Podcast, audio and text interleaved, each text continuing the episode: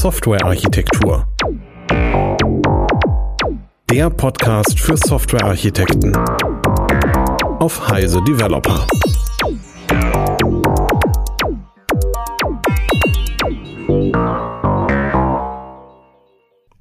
Hallo und herzlich willkommen zu einer neuen Folge des Softwarearchitektur Podcast. Diesmal mit einem bisschen anderen Themenschwerpunkt, äh, Art von Thema als sonst. Ähm, es ist gerade Pandemie und wir haben gedacht, wir sprechen mal mit paar Betroffenen über Remote und äh, Remote Work und Homeoffice. Dafür haben wir diesmal eine Riesenrunde, also wir sind zu fünft. Ähm, vielleicht stellt ihr euch alle mal vor. Sandra, magst du loslegen? Ja, Sandra Pasik, mein Name. Ich bin freiberuflich als Softwareentwickler unterwegs, hauptsächlich im Java Backend-Bereich. Ich berate aber auch die Firmen gerne, wenn es darum geht, die automatisierten Entwicklungsprozesse, ähm, also die Entwicklungsprozesse zu automatisieren. Warum ich in der Runde bin, ja, ich, da ich halt als Freiberufler öfters halt mehrere Kunden habe, bediene ich viele halt remote, bin halt viel unterwegs, das heißt, ich von arbeite auch rem remote, das ist nicht nur Homeoffice.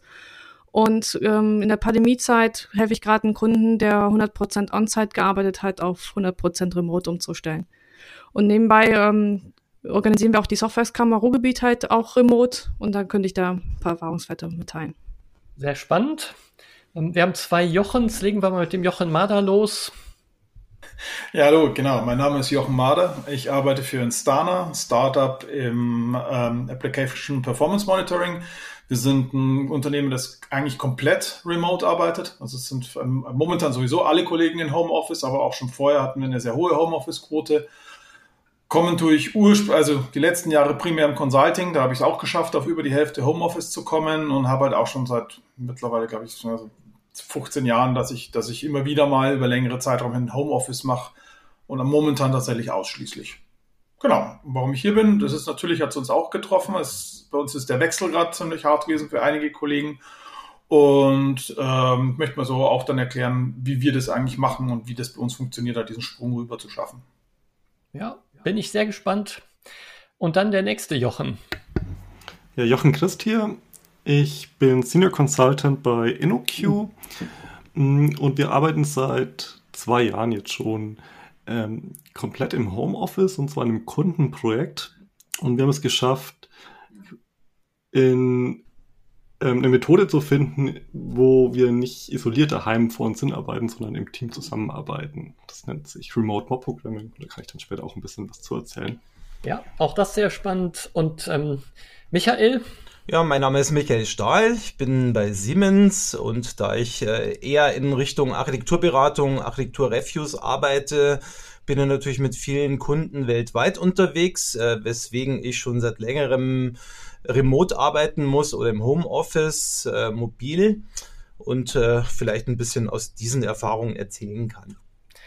Das ist ganz spannend. Mein Name ist Gernot Starke, ich bin InnoQ Fellow bin der, glaube ich, mit großem Abstand älteste in der Runde, mache schon seit Urzeiten so Softwarearchitektur, Software Engineering, Consulting, Beratung. Und ähm, ja, wir haben uns im Vorgespräch kurz überlegt, wie wir denn diesen Podcast organisieren. Wir haben uns für Sie, Hörerinnen und Hörer, darauf geeinigt, dass wir fünf kurze Geschichten draus machen. Also jeder von uns fünfmal aus dem Nähkästchen des privaten oder beruflichen erzählt, wie wir denn so Homeoffice und Remote Work erlebt haben. Und ähm, ja, Sandra, äh, netterweise magst du loslegen. Ich bin total gespannt, wie das bei dir mit Remote ging und geht. Gut, ich glaube, ich erzähle mal vom aktuellen Fall, äh, wo es darum ging, eine komplette Entwicklungsabteilung, die hauptsächlich äh, 100% On-Site gearbeitet hat, äh, auf äh, 100% Remote umzustellen.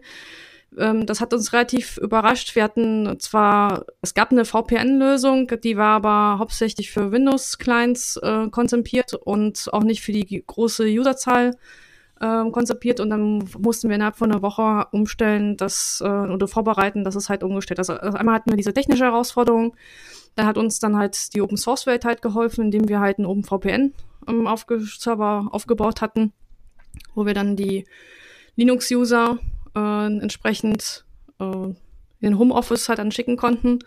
Und nachdem das technische äh, ähm, bewerkstelligt worden ist, ging es darum, okay, wie organisieren wir uns darum? Wir hatten zwar schon Slack im Einsatz gehabt, auch obwohl wir alle vor Ort saßen, hatten wir schon Slack eingesetzt, aber das ist Slack äh, wird, wird auf einmal anders benutzt, wenn man halt vor Ort sitzt. Und äh, Slack wird dann auch anders benutzt, wenn man halt ähm, online von zu Hause arbeitet. Und darum ging es erstmal, okay, das Tooling nochmal kennenlernen, welche Tricks gibt es, wie organisieren wir Pair-Programming on Remote, wie können wir, können wir Meetings abhalten, da fehlt uns zum Beispiel das Whiteboard. Dann haben wir uns erstmal, weil wir keine Softwarelösung hatten, mit äh, Webcam und Blatt Papier und Stift halt äh, geholfen. Dann ging es halt darum, wie bestimmen wir uns Meetings ab, wie, ähm, da kommt auch noch die Besonderheit dazu, dass äh, viele halt auch Kinder haben. Das heißt, die Kinderbetreuung zu Hause musste irgendwie organisiert werden. Wie kriegen wir das mit unseren Teamarbeit abgestimmt? Wie kriegen wir Retrospektiven abgelaufen? Etc. etc. Vielleicht kommen wir da ein bisschen dann näher. Ja, da hast ja jetzt, da hast ja jetzt eine ganze Reihe von ähm, interessanten Themen angesprochen. Also einerseits dieses, wir sind alle in dieser Pandemiesituation so von heute auf morgen in Homeoffice-Situationen reingeworfen worden. Na, also wie man jetzt so persönlich mit Kind und Kegel der Situation umgeht. Und der zweite Problemkreis, den du angesprochen hast, war dieses ganze Tooling. Ähm, darf ich mal mit dem, oder magst du vielleicht mal mit diesem ersten Teil, also mit dieser persönlichen, privaten Situation anfangen, wie du und ne, Kolleginnen und Kollegen, mit denen du arbeitest, das so erlebt und gelöst haben?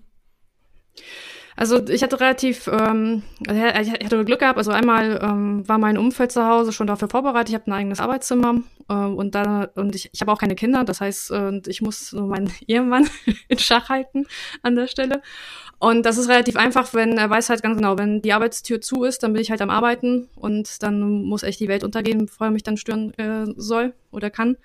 Und das ist dann relativ einfach. Äh, andere haben das eher das Problem, dass sie kein Arbeitszimmer haben auch noch Kinder. Und da haben viele Kollegen das so organisiert, dass die Partner sich halt den Vormittag und Nachmittag halt aufteilen.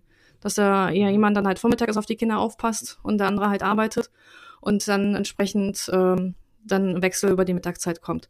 Das hat für uns in, im Team äh, oder Paar halt dann auch zu ähm, Abstimmung gekommen. Äh, mein Team ist, ähm, weiß ich, dass jetzt ähm, das nicht so das große Problem darstellt bei den anderen äh, Teams.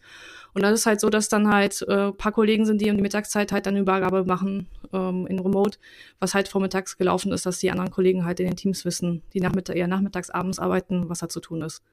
Und dann, also da ich jetzt bis recht flexibel bin, äh, kann das auch schon mal passieren, dass ich halt äh, dann abends auch mal nochmal noch mal reinkomme und dann den Kollegen, die halt den Vormittag nicht miterlebt haben, dann nochmal abends nochmal äh, halt helfe. Aber das ist auch der, der, der, der Situation geschuldet. Wir sitzen sowieso zu Hause oder man geht halt ein bisschen Sport treiben draußen, aber man hat dann nicht so keine Auswärtstermine mehr.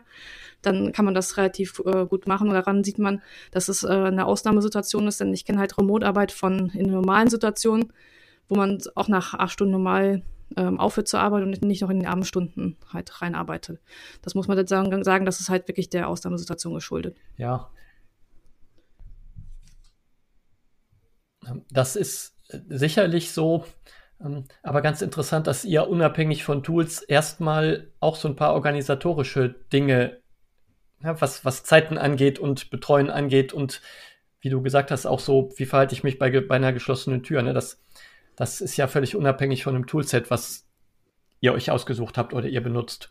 Genau, also zum Beispiel mein Mann, ähm, der hat ja auch das Problem, dass er jetzt äh, auf einmal remote arbeiten muss oder von zu Hause und äh, da sein Arbeitgeber es nie vorgesehen hat, dass die Leute im Homeoffice arbeiten, haben wir für ihn jetzt auch ähm, zu Hause auch ähm, kein Arbeitszimmer eingerichtet. Das heißt, äh, das wurde jetzt das Gästezimmer halt umfunktioniert, dass er halt da auch einen vernünftigen Tisch hat mit einem vernünftigen Stuhlmonitor und da halt auch entsprechend arbeiten kann. Das ist auch sehr interessant zu sehen. Also, äh, ich weiß auch, dass selber wir in einer, noch in einer Luxussituation sind.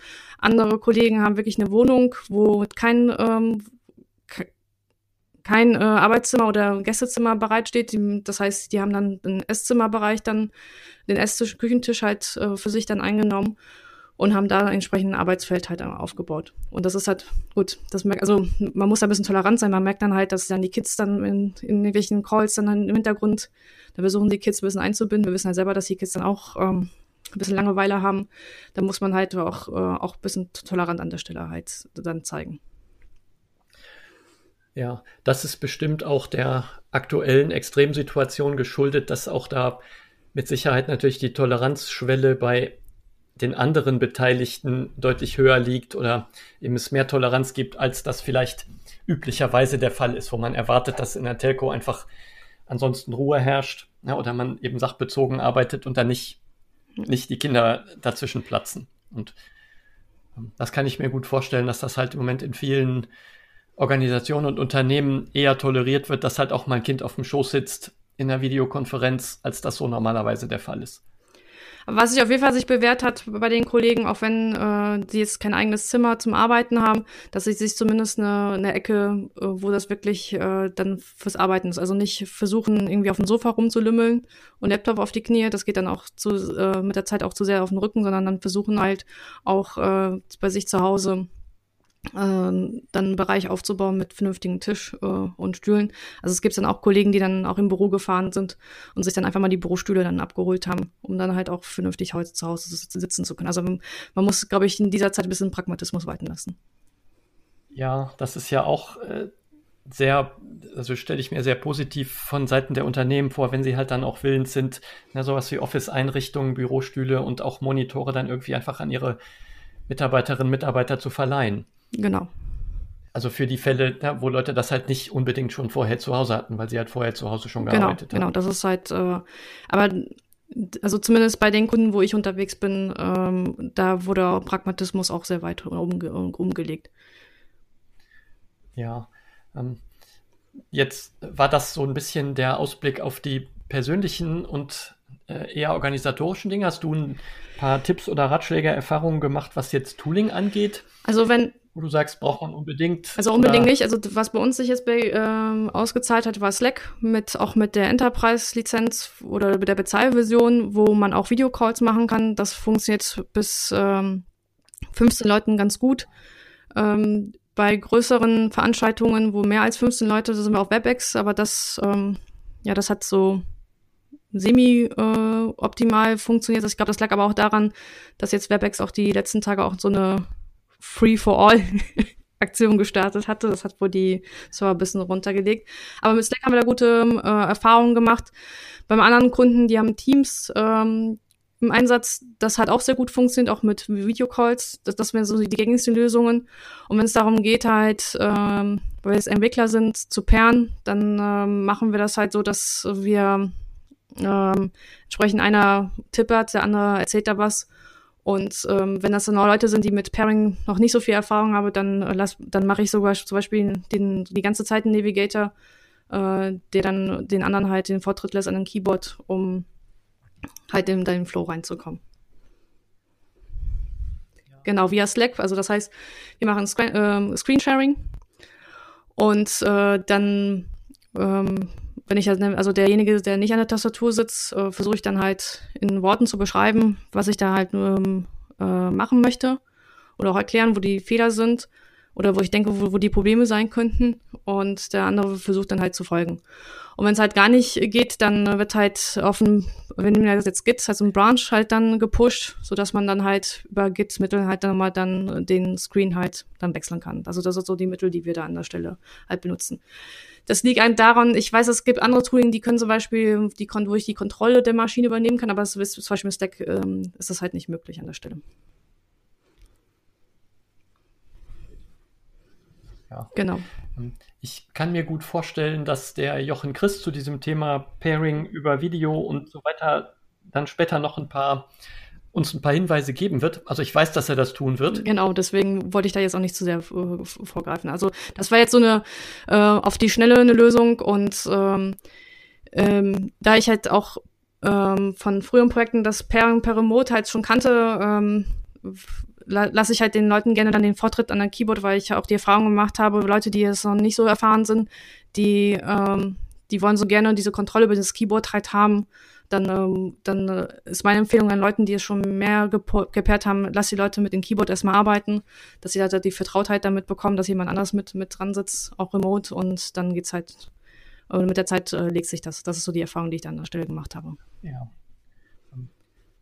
Während wir sprechen, fällt mir ein, dass wir möglicherweise in die Show Notes äh, einfach die Namen der Tools und ein paar Links dann dazu reinschreiben, Ne, vielleicht kann dann jeder von uns auch noch so seine oder ihre spezielle Sammlung von Werkzeugen, wie du jetzt gesagt hast, zum Remote Pairing beispielsweise äh, in, in eigenen Absatz schreiben, dass unsere Zuhörerinnen und Zuhörer das dann auch mal wieder finden können. Genau. Noch ein Tipp vielleicht bei zum äh, Pairing, ähm, je nachdem, was die Leute für Monitore haben, da hat sich auch äh, ähm, sich als gut rausgestellt, zum Beispiel wenn man jetzt IntelliJ benutzt, die haben so einen Presentation Mode, dass man den halt anmacht, damit die Schriftart halt größer ist, äh, ohne dass ich gleich mein ganzes Setup halt umstellen muss. Und das hat sich als, ähm, ähm, als sehr hilfreich ähm, herausgestellt. Und wenn man jetzt. Ähm, da habe ich mich immer gefragt, wozu ich den denn brauchen ja. soll, außer für Live-Coding-Events. Genau, genau, weil das ist. Äh, das, also das, das war jetzt lustig, also ein paar Tage dann äh, habe ich auf ähm, einen Tech-Talk gegeben, um eine Lösung halt vorzustellen und dann fing ich an mit Presentation Mode und dann hört man auf einmal Rauschen in der Leitung und sagt, was hast du da jetzt gemacht? Wie ich? das war dann das heiß, heiß begehrte Feature äh, der Woche. Und was ich dann auch ähm, sich ähm, also was mir, was unheimlich mir zum Beispiel persönlich fehlt, ist halt so ein Whiteboard. Äh, wir haben aber jetzt, kein, noch keine Softwarelösung an der Stelle und da ist die Lösung, wo ich dann einfach die Webcam halt nehme und äh, Blatt Papier, Stift, was aufmale und das dann per Webcam halt dann halt zeige. Ja, ähm, wir hatten im Vorgespräch äh, hatten wir uns geeinigt, dass wir als allerletzten Teil im Podcast nochmal so eine äh, Sammlung von Werkzeugen und so weiter gemeinsam irgendwie machen. Ähm, also ich habe zumindest ein paar Ideen und ein paar Erfahrungen gemacht mit Remote Whiteboards. Also Miro ist eins, was für mich jetzt bisher ganz gut funktioniert hat. Ähm, aber auch da können wir bestimmt noch ein bisschen was in die Show Notes schreiben. Genau. Und ähm, wir hatten jetzt auch eine Retrospektive machen müssen. Ähm, also wir hatten einen Sprintwechsel gehabt und genau in die erste Woche, wo wir alle remote waren, war halt Sprintwechselwoche. und dann, äh, okay. ja, und da war halt auch ähm, wir, dass wir halt dann ähm, eine private Confluence-Seite halt aufgemacht haben und dann entsprechend anfingen, ähm, das, was wir vorher in Post-its vor Ort hätten gemacht, das dann entsprechend ähm, auf eine Confluence-Seite rein, rein zu, zu tippern. Ja, ja genau. Ist auch genau, Pragmatismus. Ne? Aber wenn man, wenn man muss, dann kann ja. man ja. Ne? ja, wenn man muss, dann kann man bestimmt. Ähm, ja, Sandra, dir ganz, ganz vielen Dank. Darf ich mal an den, äh, jo an den ersten unserer beiden Jochens ähm, weiterreichen? ja, Jochen Made hier. Ähm, ich glaube, ich fange einfach mal an, kurz mit so einer um Umschreibung meines, meines Werdegangs. Also aktuell bin ich bei Instana, wo wir jetzt, wo seit zwei Jahren, äh, Instana ist ein 100% Remote-Unternehmen, Vorher im Consulting, die letzten zehn Jahre davor, also eben auch eben bei Codecentric, da waren wir dann irgendwann bei so 50, 70 Prozent Homeoffice. Und so wirklich angefangen mit Homeoffice war irgendwann so um 2006, 2007, wo ich für ein US-Startup gearbeitet habe und dann halt auch äh, die Teams aus Deutschland heraus mitgemanagt habe in den USA, wo es halt einfach auch gar nicht anders nötig, nötig war. Das ist so der Basis, der auch vorher hat noch in den 90ern irgendwann angefangen mit Softwareentwicklung, da war halt immer mit kleinen Firmen, da war mit Homeoffice war simpel einfach, das war das einzige Büro, das man hatte. Und für mich ist eigentlich das richtige Homeoffice erst losgelangt 2007, 2008, wo auch die Technologien da waren, mit denen man wirklich remote zusammenarbeiten konnte. Das war für mich so der richtige Umschwenker. Ja, ähm, und ich glaube, ich beschreibe vielleicht einfach mal, wie das jetzt momentan bei, bei uns aussieht. Also bei Instana hat es natürlich jetzt auch erwischt. Was? Du das ruhig mal. Also beschreib mal, wie, wie das bei euch geht. Ich wollte dich ähm, motivieren, weiterzumachen. Wie ich am Anfang schon gesagt habe, also Instana ist ein komplettes Remote-Unternehmen. Das heißt also, äh, Mirko, unser CEO, hat von Anfang an gewusst, er muss gucken, wie er die Leute recruiten kann für die Themen, die wir behandeln. Also wir machen eben im APM-Bereich, was ein sehr technisches, tiefgehendes Thema ist. Das heißt, man hat nicht viel die Wahl zu sagen, okay, ich möchte jetzt die Leute an einem bestimmten Ort einstellen oder zusammensammeln. Das funktioniert einfach nicht. Plus, das ist eine SaaS-Software, die weltweit genutzt wird. Aktuell ist es zum Beispiel auch schon so, dass sich unsere Kollegen von Australien über Europa bis nach Amerika erstrecken. Das heißt also, allein schon die Zeitzonenverteilung äh, erlaubt uns nicht, äh, direkt in einem Büro äh, zusammenzuarbeiten. Und von daher ist es halt von Anfang an so gewesen, dass Instana äh, allen Mitarbeitern freistellt, ob sie zu Hause arbeiten oder ob sie in ein Büro kommen wollen. Also das ist auch für mich so das Wichtige nochmal, auch wenn wir jetzt hier über Homeoffice reden und das als für viele so als das Ultimative gilt.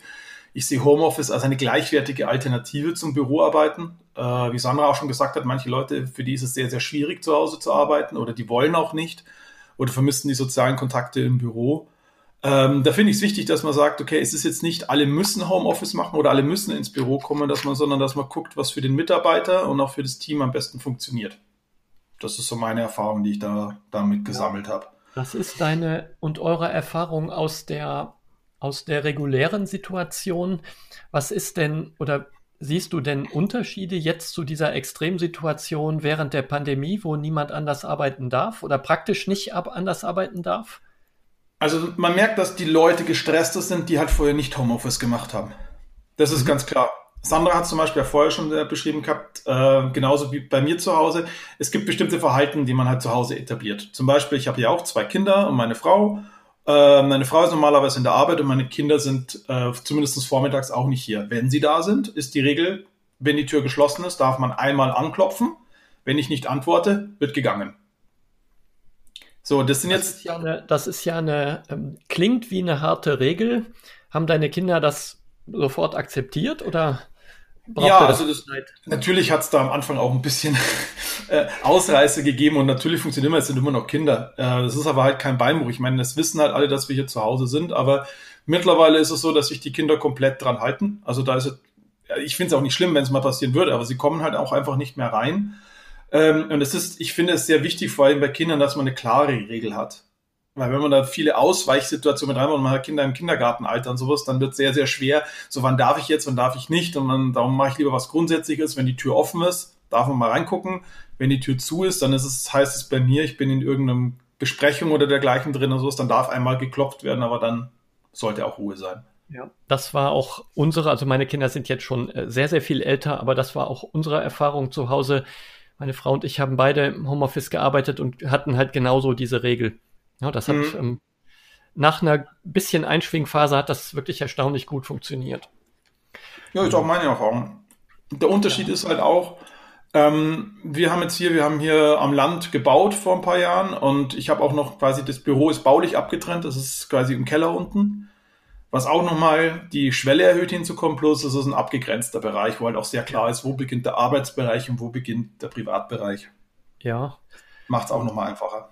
Das ist ganz spannend. Darf ich nochmal zurückkommen zu hm? deiner Aussage, deine Firma ist eine Remote-Only-Firma. Das klingt äh. mir ja total spannend. Das beginnt ja schon beim Recruiting. Also wie findet ihr dann überhaupt Leute, wenn Remote-Only, also wenn es quasi gar kein so richtiges Office-Setup ähm, gibt?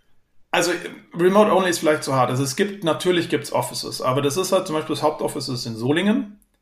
Ähm, auch nicht gerade in der Nabel der Welt, aber das ist halt historisch, da kommt da eben auch Codecentric her. Ähm, ist dort halt erstmal so eine der zentralen. Recruiting läuft wie bei den meisten anderen Unternehmen über äh, Kontakte. Also jeder von uns, der jetzt bei Instana ist, hat wahrscheinlich ein bis zwei Leute Minimum mit ins Unternehmen gebracht. Wir sind auf Konferenzen unterwegs. Wir versuchen es natürlich in der Öffentlichkeitsdarstellung entsprechend äh, darzustellen, dass die Leute auf uns aufmerksam sind, treiben uns auf Universitäten rum. Ich glaube, da ist der Recruiting Ansatz an sich ist gar nicht so unterschiedlich. Man kommt da dann schon irgendwo in ein Büro, also zum Beispiel, wenn wir jetzt in München gucken, in München ähm, haben wir ein Mietbüro und da wird halt immer ausgemacht, wenn ein Bewerber kommt und sowas, wer ist dort und macht die Bewerbungsgespräche. Ah ja, okay.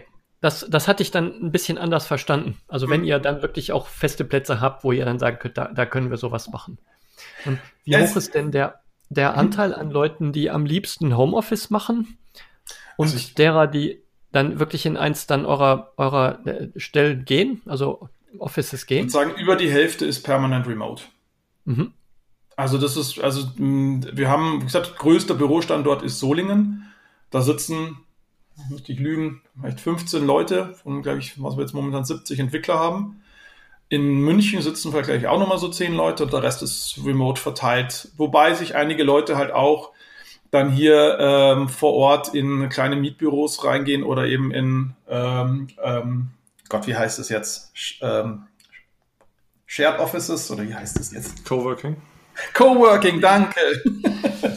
in Coworking Spaces. Das macht hier ein Kollege von mir, der ist auch in Regensburg. Ähm, und der hat halt auch das Problem, dass er zu Hause keinen wirklichen Arbeitsplatz zur Verfügung hat. Der hat sich jetzt hier in, im Coworking halt tageweise reingemietet. Ja. Ähm, hast denn du von deinen Kollegen oder auch von dir selbst ein paar Tipps noch für uns oder ein paar Erfahrungen für uns ähm, jetzt für diese besondere Zwangssituation, wo wir halt alle müssen? Oder auch ihr dann ja alle müsst? Also mein wichtigster Tipp, den ich immer eingebe, das ist, dass man sich einen festen Tagesablauf einfach einplant. Mhm. Das Problem ist, wenn man zu Hause arbeitet, und das ist auch die Gefahr, das ist, dass irgendwann so der Unterschied zwischen Privat und Arbeit verschwimmt, dass man entweder nur noch arbeitet oder halt überhaupt nicht mehr zu irgendetwas kommt. Ich sage zum Beispiel also, mal so als Beispiel, wie mein normaler Tagesablauf aussieht und sowas. Das ist auch, ich gehe halt auch in die Arbeit.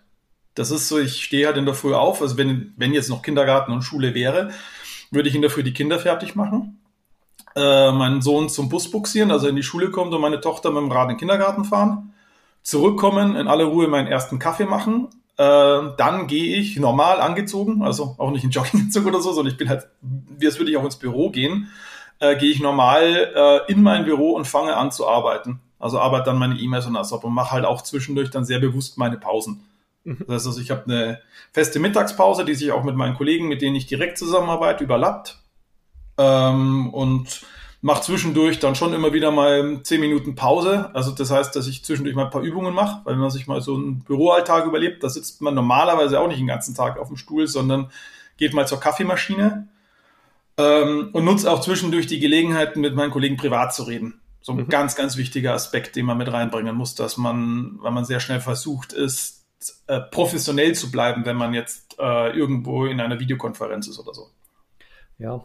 Ähm, also du hast jetzt diesen, diesen ganz festen, festen Rhythmus ähm, hm? uns als einen Tipp gesagt. Also bin ich auch mal gespannt, wie die anderen das so sehen. Das ähm, klingt mir total nachvollziehbar. Also ich bin auch jemand, der ja, eher gerne so einen festen Rhythmus hat. Ähm, hast du ein paar Hinweise oder wie arbeitet ihr denn äh, toolmäßig verteilt? Also ihr codet ja verteilt, ihr müsst irgendwie auch verteilt testen. Ähm.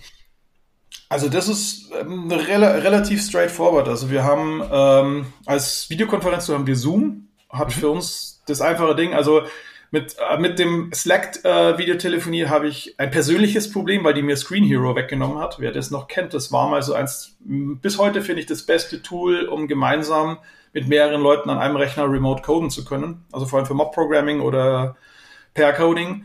Aber grundsätzlich sehe ich halt, dass bei Slack und Co. halt oft die Videoqualität nicht gut genug ist, wenn ich mit jemandem zusammenarbeite, der einen sehr hochauflösenden Bildschirm hat.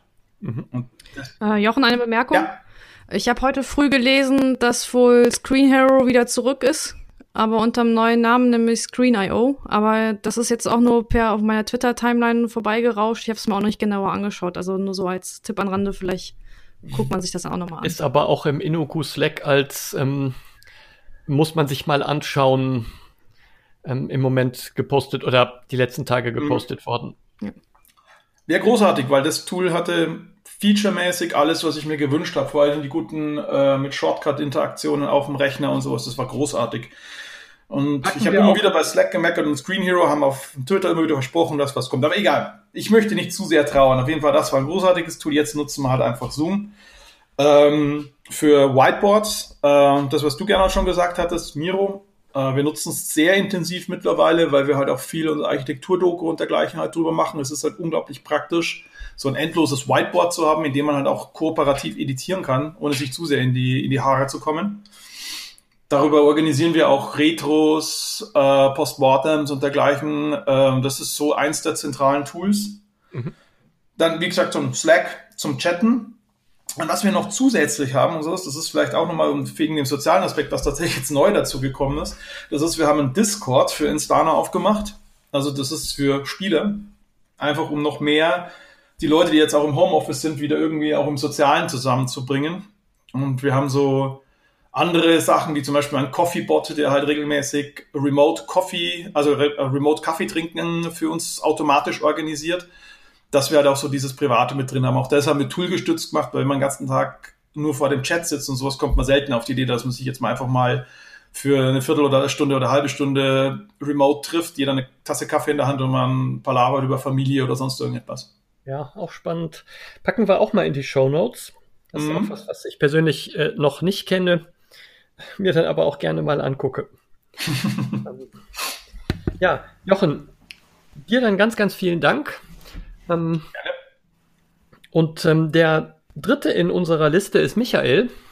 Ja, erzähle ich vielleicht auch von meiner Situation ein bisschen was. Ich habe ja vorher schon mal angedeutet, ich bin ja bei Siemens im Forschungsstandort München. Das Problem, das wir haben, ist, dass unsere Kunden überall sonst sind, aber nicht in München. Also das gleiche Problem habe ich zum Beispiel bei EU- oder ITEA-Projekten, die auch, äh, sage ich mal, über Europa verteilt sind. Und gerade im Augenblick habe ich drei Projekte. Zum einen zwei Kundenprojekte. Das ist äh, das eine ist in Sevilla. Da geht es um Energy Efficiency Automation. Das andere ist eher im Produktlinienbereich, äh, Produktlinienbereich Züge einbringen. Das ist über Erlangen, Berlin und München verteilt. Und ich habe eben ein ITEA-Projekt, da geht es um KI für Softwarearchitektur, Erkennung und äh, Transformation. Und das ist quasi über, sage ich mal, Belgien, Türkei, Deutschland, äh, also über alle möglichen europäischen Länder verteilt. Und das heißt eigentlich, wenn du, wenn du traditionell arbeiten würdest, dann säßest du nur im Flieger und würdest zwischen ganz vielen Stellen genau, hin und her reisen. Genau, aber das haben wir zum Glück schon länger, weil bei Siemens gab es ja auch die Bitte, nicht zu viel Reisekosten zu ver verbrauchen. Also haben wir schon immer Homeoffice äh, und auch Remote äh, Working verwendet also speziell Teleconferencing, dass wir uns eben mit Kunden über Tools zusammensetzen.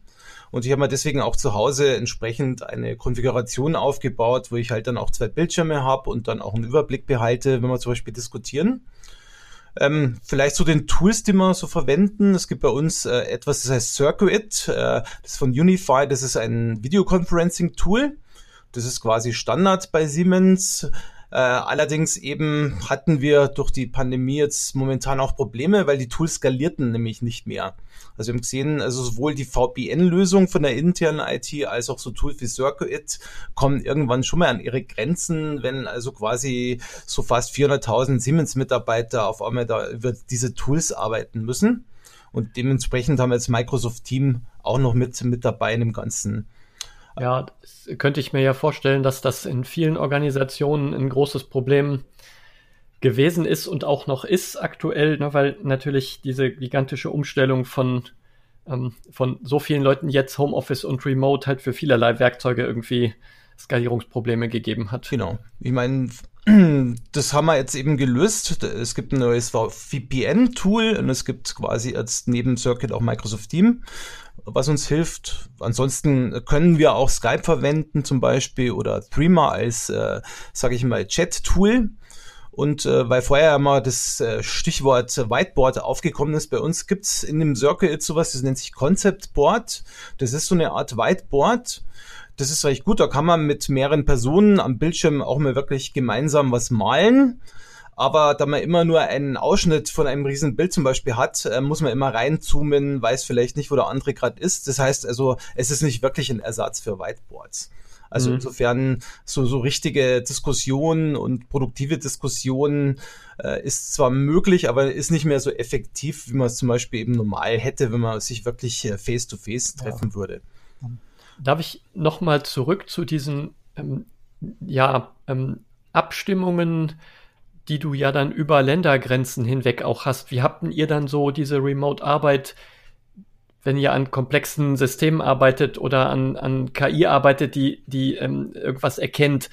Ähm, wie seid ihr denn da jetzt mal unabhängig von den Tools vorgegangen, um euch ja über die Standorte hinweg abzustimmen? Also innerhalb von Siemens ist es relativ einfach. Da gibt's äh, codesiemens.com, das ist, äh, kann man sich wie GitHub vorstellen ähm, und äh, Programmierung äh, über DevOps. Also das heißt, wir haben also quasi eine DevOps-Umgebung, so ähm, sage ich mal Terraform und andere Tools, die das ermöglichen. Das heißt, das Programmieren ist kein Problem.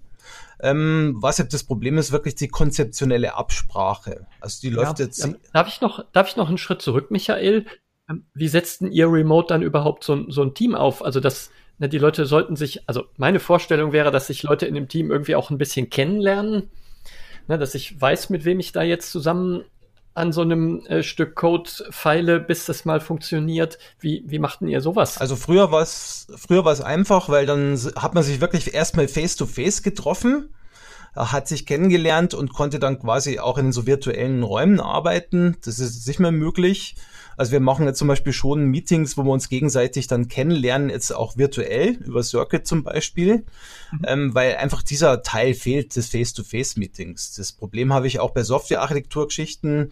Also wenn ich zum Beispiel Architekturen durchspreche oder zum Beispiel jetzt äh, im Beispiel von Sevilla, wo es um eine, um eine Auto, äh, eine Architektur-Review geht, also wo ich die Leute normalerweise gern vor mir hätte bei so Interviews, das funktioniert halt da nicht mehr ähm, weil sowohl Spanien als auch Deutschland gesperrt sind. Also das geht jetzt im Augenblick nur noch über Circuit zum Beispiel.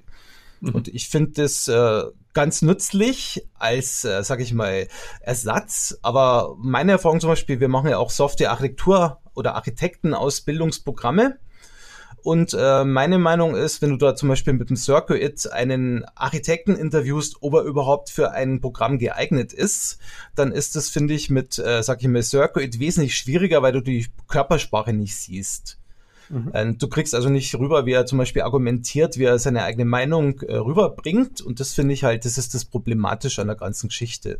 Also insofern ist es äh, für einige Sachen wie Projektarbeit, äh, auch mal Entwicklung oder auch mal von mir aus Konzeption, Designgespräche eigentlich ganz in Ordnung.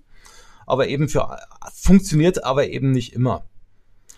Ja, ähm, das finde ich ganz interessant, dass du halt so ein ja, so eine Disziplin, also Architekturanalyse, Architekturbewertung oder Reviews ansprichst und ja, äh, da es eben auch ähm, ein paar Schwierigkeiten gibt, ja, wo es, wo ein Tool auch, naja, ich bin da ganz bei dir. Äh, ich glaube auch, dass Tools an der Stelle nicht wirklich helfen.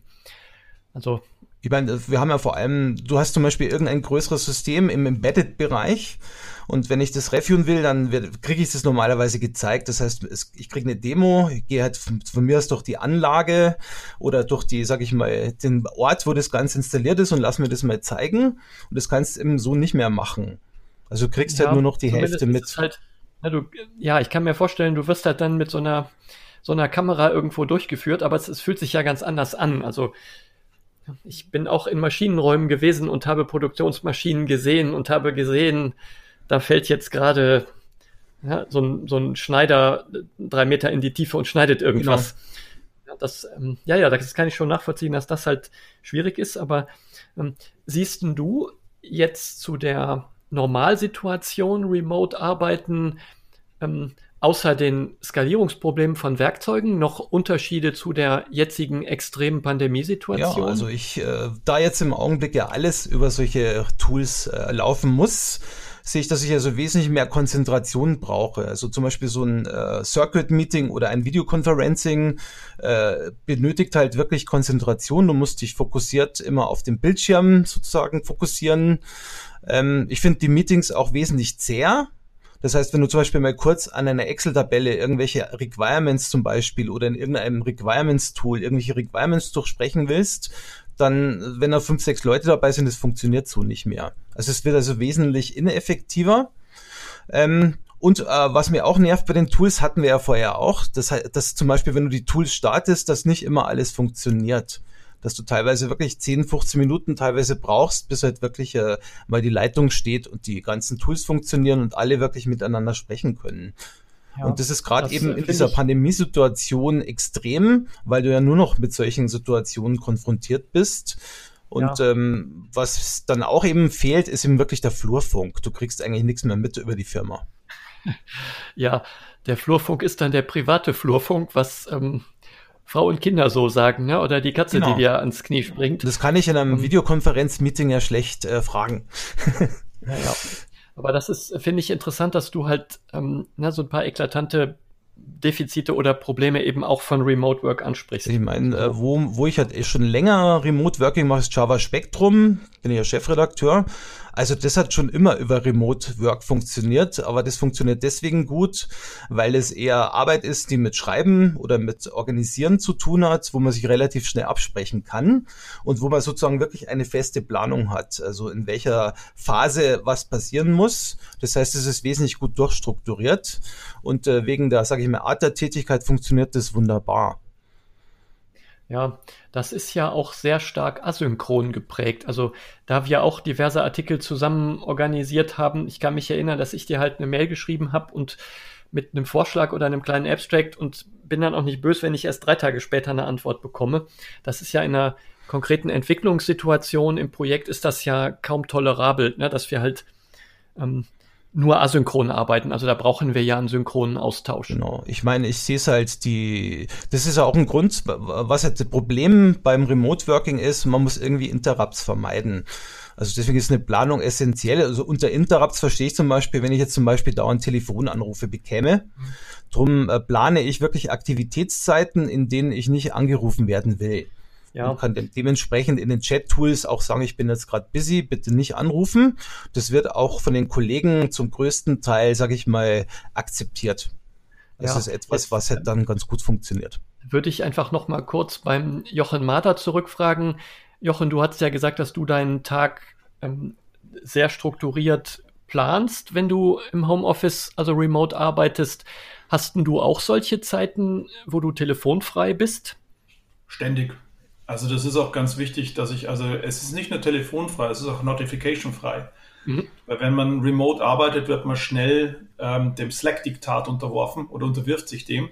Und ich habe mittlerweile alle Notifications aus und habe für mich auch zum ah, okay. Beispiel spezifische Zeiten, wo ich dann Slack und so äh, wieder checke.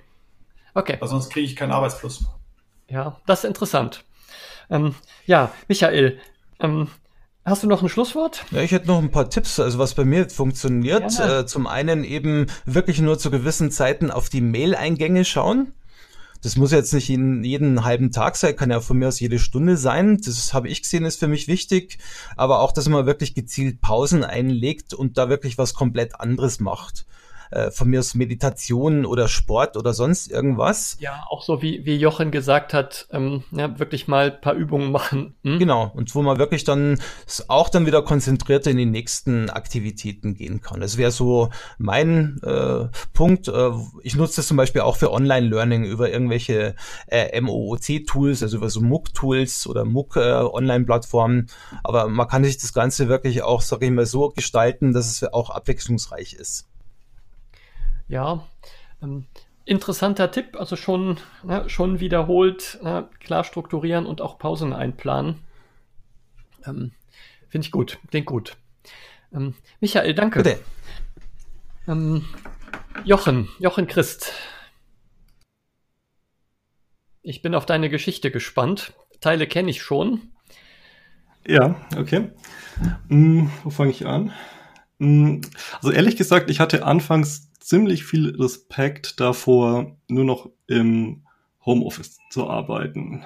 Ähm, vielleicht gehst du genau. mal einen Schritt zurück und erklärst uns mal, warum das für ja. euch so eine interessante Option war oder fast eine notwendige Option. Genau. Weil als Softwareentwickler kann man sich doch normalerweise irgendwo zusammensetzen und eben zusammen coden. Ja, genau. Ich, ich gehe mal zwei Schritte zurück.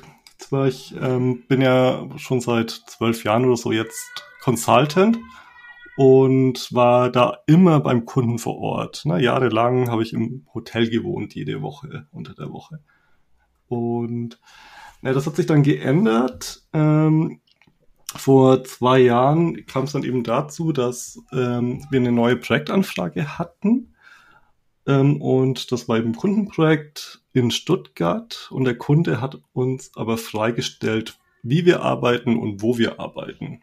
Na, der der wollte als erster Kunde eigentlich gar nicht, dass wir vor Ort in Stuttgart mhm. sind, weil der wollte die Reisekosten eigentlich nicht bezahlen und er hatte auch gar keinen, ähm, keine Arbeitsplätze für uns so übrig. Ne? Die kosten ja auch Geld.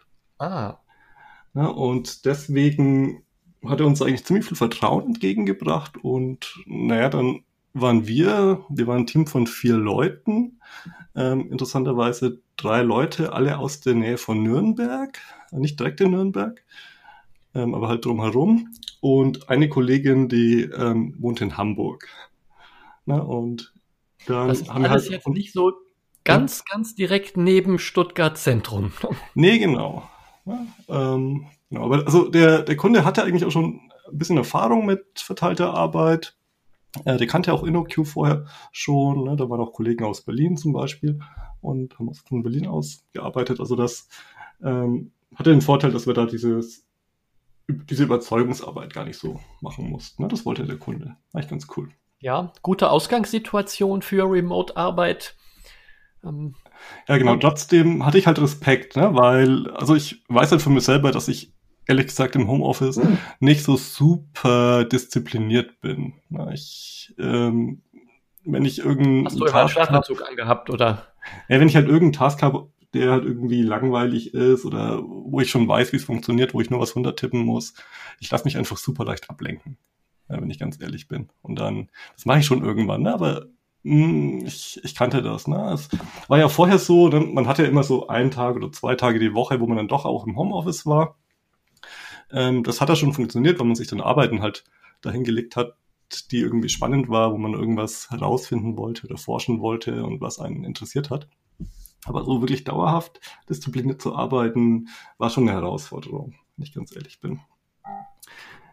Naja, wie ging es dann weiter? Ähm, naja, also wir, wir waren jetzt eben in dem ähm, Kundenprojekt. Wir waren die ersten zwei Wochen ähm, dann ja doch vor Ort in Stuttgart, ähm, das gesamte Team, wo wir halt mit dem Kunden zusammen die Fachlichkeit besprochen haben, die Technologie besprochen haben, den Zeitplan, Roadmap besprochen hatten. Und da haben wir dann halt auch angefangen, den ersten Service zusammenzubauen. Und der Simon, Simon Harrer, hat dann halt vorgeschlagen, naja, lasst uns das halt zusammen machen in, ähm, mit Mob-Programming.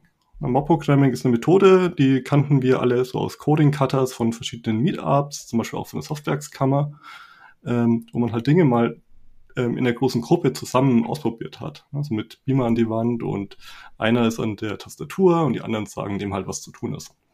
Ja, das Mob-Programming. Ja. Und also das Entscheidende ist, dass das gesamte Team zusammen halt eine Sache macht und die fertig macht.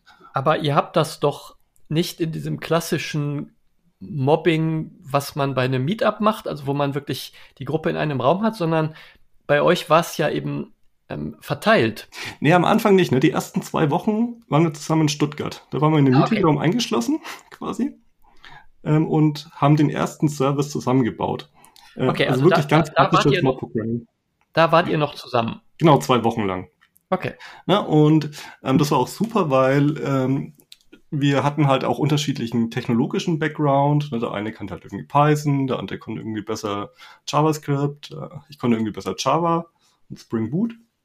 Ähm, und dann hat man sich halt auch so geeinigt über so Coding Conventions, ob man jetzt ähm, Tabs oder Spaces verwendet und ob man jetzt Onion Architecture oder hexagonal oder alles flach ähm, anlegt. das hat man einfach gemeinsam besprochen am Beamer, hat sich irgendwie geeinigt, Coding Teil von Google genommen und so. Ähm, und halt auch nach und nach erklärt, äh, wie man jetzt mit Spring Boot zum Beispiel eine Datenbank anbindet. Und das hat einfach Spaß gemacht, ne? weil man ähm, halt super schnell Erfolge erzielt hatte. Ähm, und naja, und da, irgendwann waren die zwei Wochen dann vorbei und dann sind wir halt nach Hause gefahren und haben irgendwie gedacht, ey, wie machen wir jetzt weiter? Wie teilen wir uns jetzt auf? Und der Service war aber noch nicht fertig. Ja, ja klar, zwei Wochen. Ja. Ähm, und haben einfach gesagt, naja, machen wir einfach so weiter und haben dann halt mit Screensharing angefangen, ähm, äh, den, den Service quasi fertig zu bauen. Naja, und äh, im Endeffekt sind wir dabei geblieben, jetzt die letzten zwei Jahre. Ja, also ähm, das hat sich halt gut angefühlt und wir sind auch super schnell vorangekommen und es hat sich halt vor allem nicht langweilig oder isoliert angefühlt, sondern es war halt echt eine, eine echte Teamarbeit, ne? weil wir halt einfach immer zusammen ähm, den, den Service entwickeln, ja. entwickelt haben. Ich habe jetzt gegenüber unseren Hörerinnen und Hörern ja den Vorteil, dass du mir eure Geschichte schon mal in deutlich mehr Details erzählt hast. Mhm. Wir schreiben in die Show Notes vielleicht auch mal den einen oder anderen Link rein. Ähm, weil es dazu ja schon so ein paar Infos gibt, aber vielleicht fasst du das nochmal so ein, in so ein paar Stichworten zusammen, wie ja. ihr euch eigentlich remote eure Arbeit aufteilt, weil es geht ja, wenn ich das so richtig im Kopf habe, über so reines Screensharing auch noch ein bisschen raus. Ja und nein. Also der, der Kern ist wirklich Screensharing und was wir dann aber machen, ist, ähm, es gibt quasi zwei Rollen. Es gibt einmal die Rolle Typist oder im klassischen Mob-Programming heißt das Driver ähm, dass derjenige, der tippt, ja, der darf, der darf programmieren oder auch eine Wiki-Seite editieren. Ja, und die anderen drei, die, die sagen dem halt, was er zu tun hat. Aber erst, nachdem sie sich geeinigt haben. Also man bespricht quasi äh, in der Gruppe, alle zusammen außer der Typist, wie jetzt ein bestimmtes Problem zu lösen ist. Und erst dann, wenn man sich geeinigt hat, dann äh, sagt man dem Typist, was er jetzt zu tun hat. Ja, das kann eine sehr konkrete Anweisung geben, aber es kann auch, wenn der Typist weiß, was zu tun ist, auch eine bisschen abstraktere ähm, Anweisung sein. Aber das könnte doch jetzt bedeuten, dass ich als Typist erstmal rumsitze und warte. Genau, und ähm, genau, und das ist auch super, ne, weil diese Typist-Rolle ähm, erlaubt, das ist quasi wie eine Pause, so eine mentale Pause. Ich muss da, ähm, solange keine Anforderungen kommen, ähm, nicht groß nachdenken. Das ist wirklich eine mentale Entspannung. Das, das klingt ja total gut. Also so wie Michael eben gesagt hat, dass das total anstrengend ist, remote ja. zu arbeiten, dann möchte ich gerne den ganzen Tag euer Typist sein. Genau. da, ähm, da das jeder sein möchte, ähm, ne? man hat ja auch in gewisser Weise Macht, ne? ähm, an der Tastatur, ähm, ist ein wesentliches Kriterium, dass diese Rolle wechselt. Ja, und da haben wir ein bisschen rumexperimentiert. Ich wusste, dass es Nachteile gibt. Ja, ähm, genau. Also die Rolle wechselt natürlich äh, im Team und wir haben über, wir haben verschiedene Zeiten ausprobiert und wir sind jetzt bei zehn Minuten gelandet. Ne? Also alle zehn Minuten wechselt die, die Rolle Typist drumherum. Das heißt, jeder kommt mal dran als Typist. Ähm, was ganz interessant ist, als Typist, ähm, wenn du ein sehr erfahrener Entwickler bist oder Entwicklerin, ähm, kann es auch super anstrengend sein oder man muss sich sehr diszipliniert nicht einfach drauf loszuprogrammieren. Ne? Also es, weil man weiß ja, wie es geht. Ne? Aber man darf es nicht. Die anderen müssen erst, erst einem sagen, wie es geht. Und wenn die anderen das nicht wissen, müssen die erst rausfinden, wie es geht. Als Typist darf man nichts sagen. Außer Verständnisfragen. Ja, das ist aber, das klingt mir aber total spannend.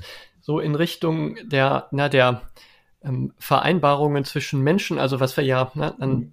vorher auch schon ein paar Mal gehört haben, dass man halt so zwischenmenschliche Regeln schaffen muss. Das ist aber eine harte Regel, dass ich ähm, eigentlich nichts darf, außer dem tippen, was du mir sagst oder ihr mir sagst. Genau, und wie gesagt, starke Charaktere, die, denen fällt es am Anfang total schwer, mal nichts, nichts zu sagen, nichts zu tun. Ähm, und das hilft aber. Ähm, das hilft nämlich, dass ähm, das Team quasi sich nivelliert, sich ausgleicht im Sinne von, was es weiß und ähm, ob auch alles klar ist, was bisher gemacht worden ist, ne? ob das jedem klar ist. Das fällt dann sofort auf, wenn, wenn irgendjemand irgendwas zu schnell gepusht hat, wie was gemacht werden soll. Ähm, durch diese Rotation fällt es sofort auf, wenn irgendwas nicht, ähm, nicht klar ist. Ja, ich äh, konnte mir am Anfang, als ihr davon erzählt habt, dass ihr so Remote Mob Programming macht und äh, gar nichts anderes mehr machen wollt, da konnte ich mir das auch ganz schlecht vorstellen. Ähm, ich habe ja mit einigen von eurem Viererteam mal darüber reden können und was bei mir rübergekommen ist, ist so eine totale Begeisterung. Ähm, jetzt äh, sag doch auch mal, ähm, Gibt es denn aus deiner Sicht auch ein paar Nachteile oder Schwierigkeiten damit? Ihr macht das ja jetzt schon ziemlich lange. Ähm, genau, wir machen das seit zwei Jahren jetzt. Ne? Und das ist schon ziemlich lange. Ja. Ähm, also es gibt Schwierigkeiten, wenn das Team wächst. Ne? Wir sind beim Kunden jetzt auch größer geworden. Es sind quasi vom Kunden Softwareentwickler dazugekommen in das Team. Ähm, und im Moment sind wir zu siebt. Ähm, und zu siebt klappt das nicht mehr. Ne? Da kommt man nicht mehr schnell genug oder oft genug dran als Typist. Mhm. Und man schweift dann auch einfach ab, ne? weil die Diskussion ähm, in der ganz großen Runde kann dann auch ein bisschen mühsam sein oder ist eh klar oder ja, also da ist die, ähm, da ist die Gefahr einfach hoch, dass man sich ablenken lässt. Und deswegen ist die Konsequenz halt, dass man kleine Teams bilden sollte. Ne? Also mhm. Dreier-Teams oder Vierer-Teams. Ähm, ja. ja. Das, das klingt total nachvollziehbar. Also sieben in einem Mob-Remote, das stelle ich mir schon auch ja, schwierig vor. Ja, genau, wir teilen uns dann auf. Ne?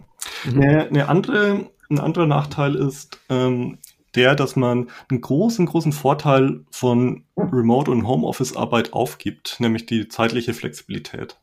Dass man früh morgens oder spät am Abend arbeitet. Ja, jeder ist ja anders, jeder hat irgendwie andere familiäre Situationen ähm, oder irgendwie Verpflichtungen und unterschiedlichen Stärken, wann er irgendwie produktiv ist. Ja, und das ist eine der größten Einschränkungen, die wir quasi aufgeben, diese zeitliche Flexibilität. Ja, wir müssen uns darauf einigen, wann wir anfangen zu arbeiten und wie lange wir arbeiten wollen und wann wir Pause machen wollen. Ja. ja aber das, das nehmen wir in Kauf, ne? Ja. Aber wenn ihr das schon zwei Jahre macht und äh, ich habe verstanden, dass die meisten von euch das freiwillig machen, dann muss es, müssen ja wirklich die Vorteile überwiegen. Ähm, genau. Ich verweise jetzt nochmal auf unsere Show Notes. Wir werden mhm. ein paar Links reinpacken, wo du oder ihr dieses Remote Mob Programming noch ein bisschen ausführlicher beschreibt. Ihr habt eine, finde ich, sehr, sehr coole ähm, Microsite dazu gebaut, wo man, also falls das äh, Zuhörerinnen und Zuhörer interessiert, es sollte eigentlich Leute interessieren, die Software entwickeln, mal so in kurzem auch so visuellen schönen Überblick bekommt. Und auch noch ein paar Hinweise über Tools, das glaube ich, brauchen wir jetzt hier nicht so ganz im Einzelnen noch zu erzählen. Genau, ich würde trotzdem noch auf ein paar Tools eingehen. Ja, ähm, mach das. Wenn wir noch ein paar Minuten haben, denn wir haben vor kurzem eine zweite Microsite ähm, noch geschrieben. Die nennt sich nämlich effectivehomeoffice.com, wo wir genau auf diese Tools-Frage drauf eingehen. Ähm, und ich greife mal ein, zwei Sachen raus. Und zwar eine Sache, die wir super mhm. angenehm finden, ist nicht mit einem Headset arbeiten zu müssen. Den ganzen Tag. Ja, also Homeoffice heißt ja, wie wir eben gehört haben, ganz viel in Zoom zu sein und ähm, Videokonferenzen zu machen. Und was wir halt total befreiend finden, ist, dass wenn wir so ein freistehendes Mikrofon haben, ne? wir, wir nutzen das ein Podcaster-Mikrofon, eins von Yeti zum Beispiel. Äh, nee, das heißt Yeti von Blue. Ähm, und das erlaubt eine sehr, sehr klare Aufnahme, weil es eine gerichtete Antenne, gerichtetes Mikrofon hat. Ähm, und das würde ich jedem empfehlen, der, der länger im Homeoffice arbeiten muss, sich so ein gutes Mikrofon zu holen, damit man eben kein, kein Headset mittragen muss. Ja, ich glaube, der, den Beweis können ja ähm, alle Hörerinnen und Hörer des Podcasts hören. Falls deine Stimme am besten rauskommt, liegt es bestimmt an, an deinem Mikro. Dann liegt Yeti, ja. Genau. Ja. Und ähm, ich würde noch was anderes gerne ergänzen, und zwar ähm, durch die Distanz auch zu Managern und Vorgesetzten und auch zu anderen Teams ähm, haben wir angefangen, ähm, quasi mehr zu kommunizieren, aktiver zu kommunizieren, was bei uns im Team gerade so abläuft. Ähm, und wir machen daher ins, in einem Chat-Channel, der öffentlich verfügbar ist, quasi jeden Abend so ein Stimmungsbild, was bei uns gerade so gelaufen ist, aber auch was nicht funktioniert hat oder was wir irgendwie ausprobiert haben. Na, und das ist so ähnlich wie bei Basecamp die Check-ins, wer das vielleicht mhm. kennt. Na, also jeder schreibt so ein bisschen, was irgendwie gerade in seinem Kopf vorgeht und äh, gibt quasi so Vorgesetzten und anderen Teams eben auch ein bisschen Eindruck, was irgendwie gerade abläuft. Und es gibt so ein gewisses Gefühl von Vertrautheit und auch, er ist ja nicht Kontrolle, ne? Es ist einfach etwas, ähm, das Gefühl, informiert zu sein, ähm, das ist gerade in diesem Remote-Kontext, finde ich, super, super wertvoll, wenn man da ein paar, paar Einblicke gibt. Ja, aber dieses äh, Feedback so ganz häufig oder sogar jeden Abend finde ich auch eine äh, interessante Angewohnheit. Genau, das und ist, ähm, genau, das hilft halt auch anderen Leuten äh, im Team, wenn, wenn die zum Beispiel mal krank waren oder Urlaub hatten, auch nochmal ein bisschen so zurückzublicken, was eigentlich gelaufen ist. Mhm. Ja. Coole Sache. Ja, würde ich jedem empfehlen, der, der länger mal, remote arbeitet. Da nochmal zurückzugucken. Jochen, auch dir ganz, ganz vielen Dank. Ja, gerne. Dann greife ich mir jetzt mal das Wort. Genau, Gernot, du bist ja der Älteste in der Runde, hast ja am Anfang des Podcasts ja erzählt. Das heißt, du hast wahrscheinlich ähm, die längste Erfahrung mit Remote-Arbeit, was es angeht. Ähm, magst du deine, deine Geschichte erzählen? Ja, meine Geschichte zu, ähm, naja, meine Geschichte ist eine Homeoffice-Geschichte, gar keine Remote-Geschichte. Ähm, und zwar also ich arbeite seit Jahren als Consultant, ähm, aber nachdem ich so ungefähr 10, 12 Jahre Berufserfahrung hatte, das ist jetzt auch schon sehr, sehr lange her, also äh, Anfang 2000, Ende des letzten Jahrtausends so ungefähr, habe ich mir in den Kopf gesetzt, ich wollte mal ein Buch schreiben. Und das hat so arbeitsbegleitend überhaupt gar nicht funktioniert. Also ich bin überhaupt nicht vorangekommen ähm, und habe aber irgendwie gedacht, das muss doch irgendwie gehen. Dann habe ich mit meinem damaligen Chef vereinbart, ich mache so eine Art unbezahltes Sabbatical, also bleib mal drei Monate, konnte mal drei Monate fast zu Hause bleiben, also bin dann rein formal, habe ich glaube ich vier, fünf Stunden die Woche war ich noch angestellt, aber den Rest habe ich halt unbezahlten Urlaub gehabt. In der Hoffnung, ich schaffe in der Zeit einen großen Teil von, ja, von einem Buch halt.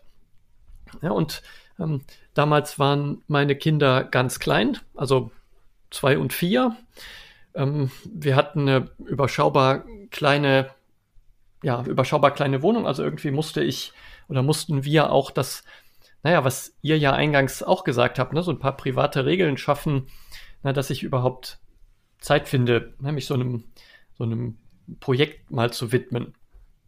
Und ähm, was ich beim Homeoffice unglaublich geschätzt habe, ist, dass ich halt sehr, sehr frei bin ähm, in meiner, in der Einteilung von, von Zeiten. Also ich habe das jetzt von in dieser aktuellen Pandemiesituation von Kolleginnen und Kollegen gehört, ne, die sagen, boah, ist Homeoffice blöd, da habe ich ja gar keine Interaktion mehr. Ähm, mir ist wirklich im Kopf, oder das ist was, was ich an Homeoffice genieße, ähm, na, diese, diese ja, sehr, sehr freie Zeiteinteilung, wenn ich das Gefühl habe, Mensch, ne, so in der, ich habe eigentlich jetzt eine Stunde, anderthalb ähm, Schreiben eingeplant oder hatte Arbeiten eingeplant, aber es klappt halt überhaupt gar nicht, dann kann ich mich halt, habe ich damals auch gemacht, mich eben eine halbe Stunde mit einem Kinderwagen ähm, nach draußen begeben ich könnte mich aufs Fahrrad setzen und könnte eine halbe Stunde radeln oder irgendetwas anderes tun, aber einfach so den, den Kopf frei kriegen. Und das ist halt was, was mir in der normalen Office-Arbeit immer sehr, sehr schwer fällt. Also einfach aus einem Meeting in, der, in einem Entwicklungsprojekt rausgehen und sagen, ähm, ich fühle mich gerade nicht so gut oder ich kann gerade nicht so viel beitragen, das kommt ja oft nicht gut an. Also das ist was, wo ich halt im Homeoffice mehr Flexibilität genieße. Ja, ich kenne das von Kollegen, die sagen, die eher introvertiert sind, die genießen das halt auch, dass sie im Homeoffice äh, nicht ständig ähm, äh, die Interaktion mit anderen Leuten halt haben müssen. Und dass sie dann halt auch mehr Energie haben, ähm, dann nach der Arbeit halt auch mit, mit anderen Menschen halt zu interagieren. Das, ja. so, so klingt das so ein bisschen danach. Ja, und was mir halt also ich bin so ein Mensch, ich muss Arbeit irgendwie vorstrukturieren. Also ich brauche für mich halt so eine Art Plan. Das klingt jetzt überhaupt nicht agil, ähm, aber ich brauche halt so eine Art Struktur im Großen. Und ich habe bei, bei so Buchprojekten oder bei diesem Buchprojekt halt so eine Struktur im Großen geschaffen. Also sprich, ich habe mir ein paar Kapitel überlegt. Na, das, ähm, das kann man, glaube ich, sehr gut auch auf Softwareentwicklung übertragen. Wenn ich halt zu Hause alleine entwickeln würde, dann würde ich mir halt auch so grob überlegen, ja, wie sehen so architektonische Strukturen oder irgendwas aus, was ich halt schaffen will. Und ähm, ja, da fand ich das auch immer für mich total hilfreich, mir dann meine Tage auch so zu planen und zu sagen, so Mittwochs mache ich Sport oder ja, Donnerstags mache ich Musik und na, dann gibt es natürlich feste Zeiten, wo man mit den Kindern, wo ich mit den Kindern in den Kindergarten oder ja, gab es feste Großelternzeiten, wie auch immer. Aber so eine feste Planung für die Tage hat mir total geholfen. Also, wie, ähm, du hast jetzt dann ein Buch geschrieben. Ähm, wie hast du jetzt Feedback? War das jetzt eine Arbeit, die du dann wirklich komplett alleine machen konntest und dass du keine Interaktion mit anderen brauchtest? Oder gab es da auch Momente, wo du halt Feedback von anderen Leuten kriegen, kriegen musstest? Ja, in meiner ersten Buchauflage hatte ich ein paar Co-Autoren, die so, ja, äh, Textboxen, so drei, vier Seiten Kapitelchen oder Teile von Kapitelchen geschrieben haben. Also ich hatte schon, schon auch Interaktion ja, was halt damals Anfang der 2000er gab es kein, keine Videokonferenzen, sondern da haben wir halt telefoniert. Ähm, manchmal bin ich einfach auch zu Leuten hingefahren.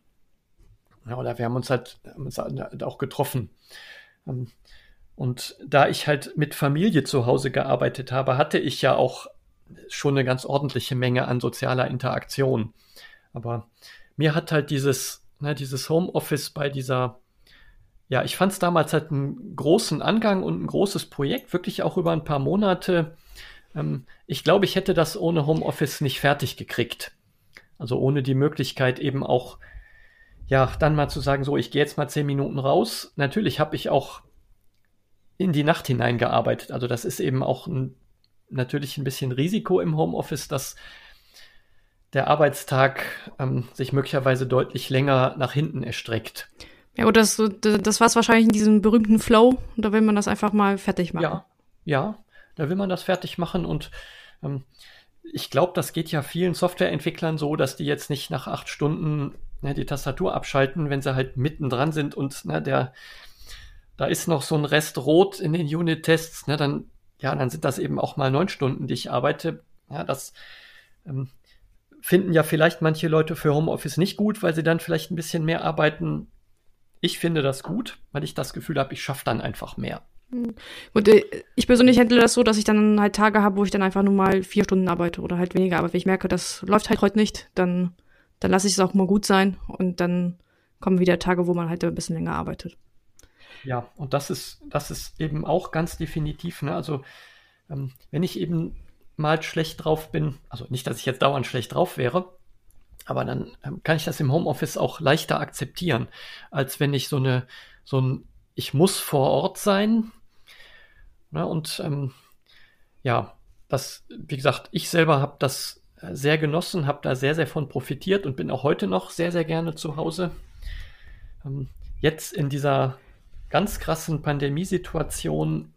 Um, da, ähm, da würde ich gerne eine Frage dazwischen stellen. Äh, wo du danach, den, nach den drei Monaten ähm, Dauer-Homeoffice dann wieder gewechselt bist, ähm, also warst dann wieder in normalem Projektgeschäft oder ähm, hast du dir das äh, äh, nach dem Buch, Buchprojekt dieses Homeoffice-Arbeiten ein bisschen rüber gerettet? Hm, teils, teils. Also ähm, ich habe ganz lange Entwicklungsprojekte vor Ort gemacht, also für sehr, sehr konservative Konzerne, hier im Kölner Umfeld. Also ihr könnt da gerne raten, um wen es geht, aber ähm, na, wo einfach vor Ort Arbeiten angesagt war. In Absprache, nachdem halt über Monate da Vertrauen aufgebaut war, durfte ich dann auch Dinge mal zu Hause machen. Aber na, ähm, rübergerettet habe ich mir das schon, dass es halt auch Phasen gab, wo ich mehr Homeoffice gemacht habe. Dass ja, in so einer, wenn halt Mandanten oder Mandate Projekte wechseln, ja, dann geht das mal, mal besser und mal schlechter. Aber ich habe seit, seit Jahren betreibe ich halt ein bisschen Open Source. Das ist ja was, was traditionell fast zu Hause stattfindet. Und komplett remote, also, weil die Leute ja äh, auf der ganzen Welt verteilt sind. Ja, es ist Arc 42, eins meiner Open Source Hobbys, was, was ich mit einem guten Freund aus Aachen gemacht habe und wir haben uns halt ganz oft eine Freude gemacht, haben uns zum Kochen getroffen und dabei so ein bisschen an unserem Arc 42 weitergeschraubt. Das ist dann noch, noch ein bisschen was anderes. Und wo, wo würdest du jetzt den Unterschied sehen zu der aktuellen Situation, die ja ähm, eigentlich eine komplette Ausnahmesituation, weil auf einmal die ganze Welt von zu Hause arbeiten sollte? Genau, und die ganze Welt hat halt gerade die gleichen, die gleiche Art von Problemen. Also ich war eher positiv überrascht, wie wenig Skalierungsprobleme es gab. Also ähm, ja, seit auch InnoQ die Maßgabe ausgegeben hat, eben nur noch Remote, nur Homeoffice.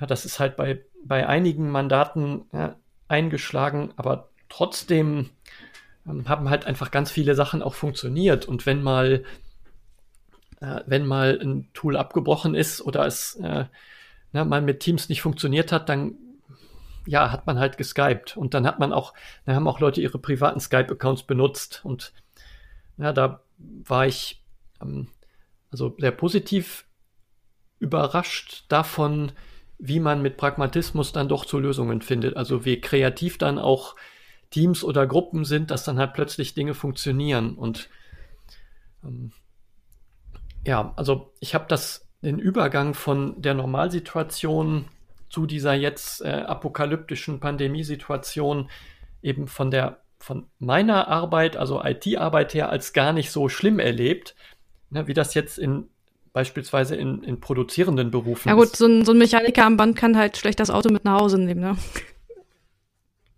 Ja, aber das, äh, glaube ich, unsere typische Hörerschaft ist ja eher IT-affin und ja, da fand ich das ähm, positiv, dass mittlerweile halt ein doch sehr breites Spektrum auch an Werkzeugunterstützung existiert. Also für verteiltes Editieren gibt es ja außer Google Docs Alternativen, na, die ich selbst hosten kann. Ähm, verteilte Whiteboards, also verteilte Grafikwerkzeuge. Ähm, eine Kommunikation ist ähm, in Ton und Bild möglich. Ja, ich muss halt installieren und ich brauche halbwegs ordentliches Internet. Ähm, aber ich habe jetzt keine Berichte gehört, dass jemand in der IT gesagt hat, ich konnte wirklich eine ganze Woche gar nicht arbeiten, ähm, sondern da haben halt schon na, viele, mit denen ich gesprochen habe, auch gesagt, ja, musste ich mir halt ein paar neue Tools angucken, aber das hat schon, schon auch funktioniert.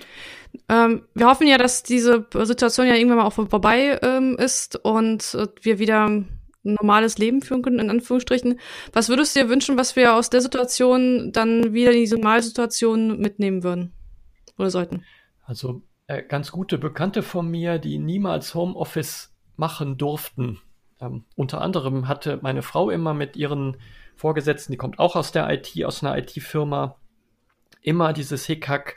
Ne, sie wollte gerne Homeoffice machen und das wurde halt immer so sehr, ähm, ja, frowned upon. Also hat man sehr stirnrunzelt angeguckt und jetzt plötzlich müssen halt alle und es geht.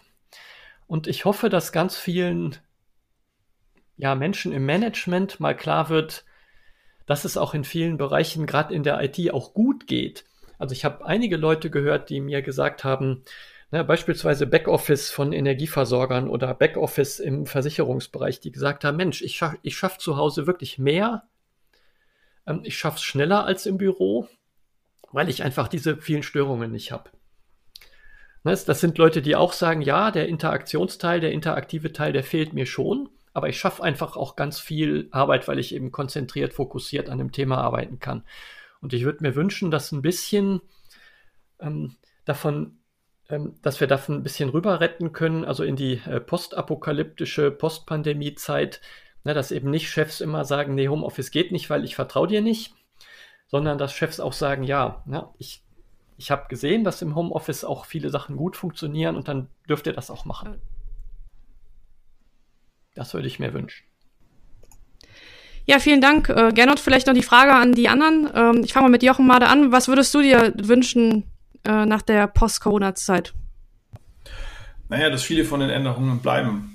Also es ist ja nicht nur, dass wir jetzt, jetzt ähm, Homeoffice machen, weil wir in einer Katastrophe sind, sondern weil es halt auch Optionen für die Zukunft sind, dass Leute weniger pendeln müssen, dass wir auch noch damit berücksichtigen, was klimatisch passiert, wenn wir in die Städte pendeln.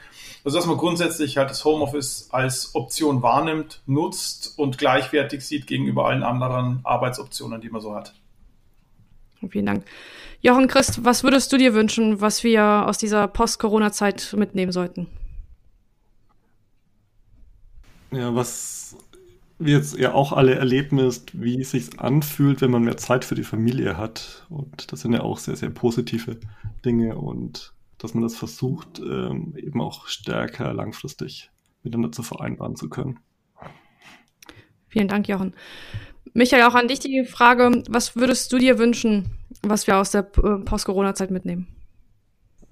Also ich würde mal wünschen, dass wir in Zukunft vielleicht flexibler sind, was diese Remote-Working-Geschichten äh, betrifft, aber auch den, sag ich mal, Face-to-Face-Teil im Office, dass man halt wirklich selber äh, flexibel auch mal entscheiden kann, jetzt in den nächsten drei Tagen mache ich jetzt irgendeine Arbeit, wo ich relativ, sage ich mal, auf wenig andere angewiesen bin, dann möchte ich lieber zu Hause arbeiten und über solche Tools oder eben in anderen Phasen, wo ich mehr Leute brauche, wo es vielleicht ineffektiv ist, lieber face-to-face -face arbeiten möchte. Also dass man wirklich äh, in Zukunft äh, vom Arbeitgebern her und von der ganzen Situation her die Möglichkeit hat, hier flexibler äh, zu agieren.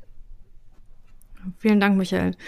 Ja, vielleicht auch mein Schlusswort zu der Geschichte, was ich mir wünschen würde nach der Post-Corona-Zeit, dass man äh, nicht, nicht immer die Diskussion führt, ähm, was alles nicht geht, sondern die Zeit hat eigentlich gezeigt, dass äh, wenn man will und muss, dann gehen halt sehr viele Dinge und das würde ich mir wünschen, dass das in der Zukunft, auch wenn wir wieder im Büro sitzen, dass man mehr lösungsorientiert und guckt, was alles geht und nicht, warum alles nicht geht an der Stelle.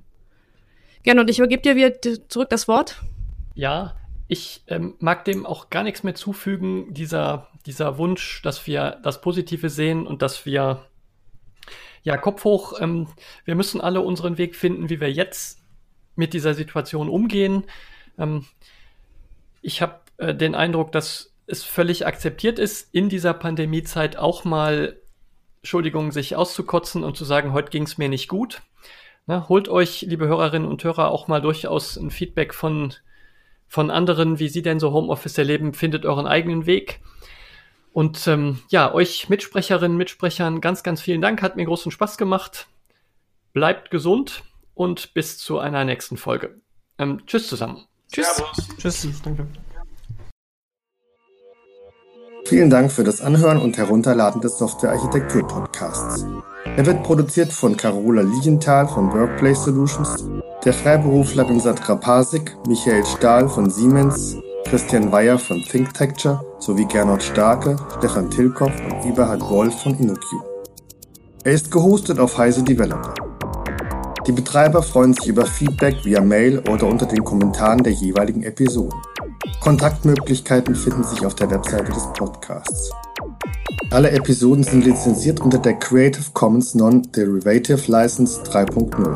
Das bedeutet, die Episoden können als Ganzes für nicht kommerzielle Zwecke genutzt werden. Änderungen sind nicht erlaubt. Es muss nur die Quelle angegeben werden. Näheres unter creativecommons.org.